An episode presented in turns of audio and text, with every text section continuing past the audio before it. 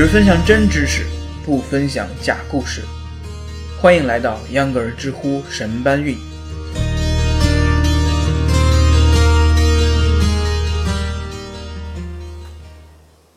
大家好，欢迎收听秧歌儿知乎神搬运。在搬运知乎神回答的这些天里，我越来越发现知乎真的是一个水的不行的地方。如果没有秧歌儿这样清醒的编辑，你在浏览知乎时可能会被以下问题所包围。例如，胸大怎么搭衣服？什么是真正的吃货？摧毁一个熊孩子有多困难？什么酱油拌饭最好吃？眼睛好看是一种什么体验？这些问题的回答呀，简直就像一群自恋狂。平常生活里、朋友圈里不好意思晒的图片，现在一股脑发出来，底下还有一群人评论着：“小姐姐好可爱。”虽然这种问题有时候可能有些实用，但也确实不在秧歌的兴趣范围。秧歌、知乎、神搬运都是精心挑选的问题，不会让你在这六七分钟里虚度光阴。好，我现在已经浪费了你接近一分钟的时间。现在我们回归问题。今天我从知乎里挑选的问题是：一千年到底是一种什么概念？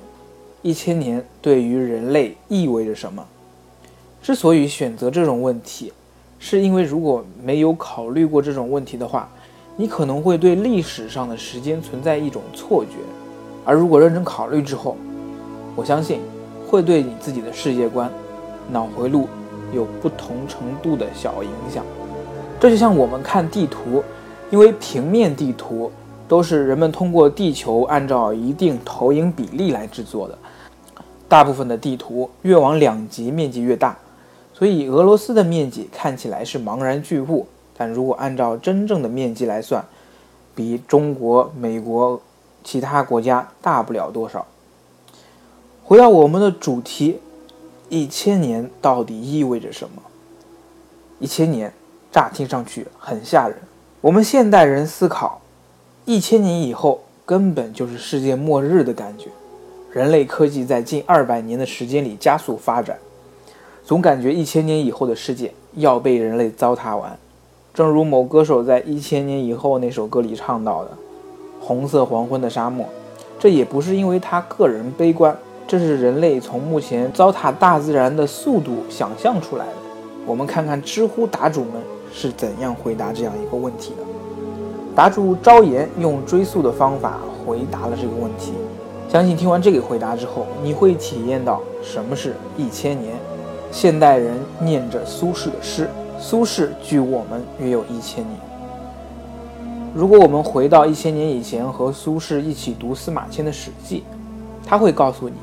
司马迁，距苏轼他的那个年代，也约有一千年。以此类推，司马迁考证周武王伐纣，也就距司马迁一千年。而周武王姬发在牧野遥想当年大禹治水，大禹治水距他也有一千年。所以倒过来想，大禹想象姬发的年代，正如我们想象一千年以后，或许。古人的节奏比较慢，也没心思思考这些问题。但是，你能感觉得到，时间跨度在历史上的前几千年里，真的是百年如一日。公元后的两千年，人类的发展慢慢提速，给我们的感觉就是朝代更迭更多了，事件变换的越来越快，越来越多。也可能是因为史料随着时间的损耗，历史越往前，时间跨度就越大。周朝一个朝代就跨越了七百年，这在如今的社会是不可想象的。大概在那个时候，所谓合久必分，就是一种末日的感觉吧。其实古代人也并不是没有思考过这些问题。答主杨逍就拿出了一篇课文来解答，那就是王羲之的《兰亭序》，距今一千七百年左右。在《兰亭序》的末尾，王羲之这样写道。每览昔人心感之由，若何一气未尝不临文嗟道，不能喻之于怀，故至一死生为虚诞，其彭殇为枉作。后之视今，亦犹今之视昔。悲夫。故列叙诗人录其所述，虽世书是义，所以心怀其至一也。后之览者，亦将有感于斯文。如果放在现在，估计他也是个高票拿主。是啊，往事多如云烟，每当读到、看到，都感慨万千。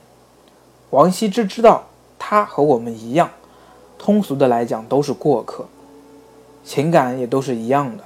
所以，如果我今天录的音被一千年以后的人听到，他们就是王羲之眼里的我们。正所谓后之览者，时间的发生在今天的世域里看起来是越来越快的，一千年里的事情也越来越多。就像当下的人们。总感觉经历着要写进历史的事件。昨天，英国首相宣布正式向欧盟提出脱欧申请。也许欧盟在不久的将来就分崩离析，也或许难民潮结束之后，英国又想着回去。来来回回，往往复复。正所谓，这点事儿，或许只是历史书上的一句话。大不列颠游刃于利益的海峡，合纵连横，方得天下。何况一千年以前，英国似乎还没有登上历史舞台的资格。着眼于手上的事情，与唱古思今并无冲突。其实今天搬运的东西很软，并不算知识，但也不算故事。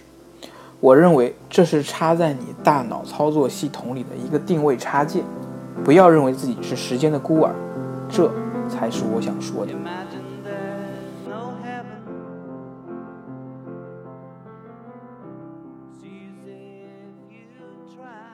今天的知乎神搬运就到这儿啦，在这里打一下广告，我正在同时做两档节目，一档叫做知乎神搬运，就是现在您听的这个，工作日除周三外每日更新；另一档叫做电影地球之旅，在介绍电影的同时，我们一起环游世界，每周三更新。这两档节目都是在喜马拉雅平台发布的，欢迎关注、订阅和批评。同时，我的这两档节目也入驻了苹果 iTunes 播客。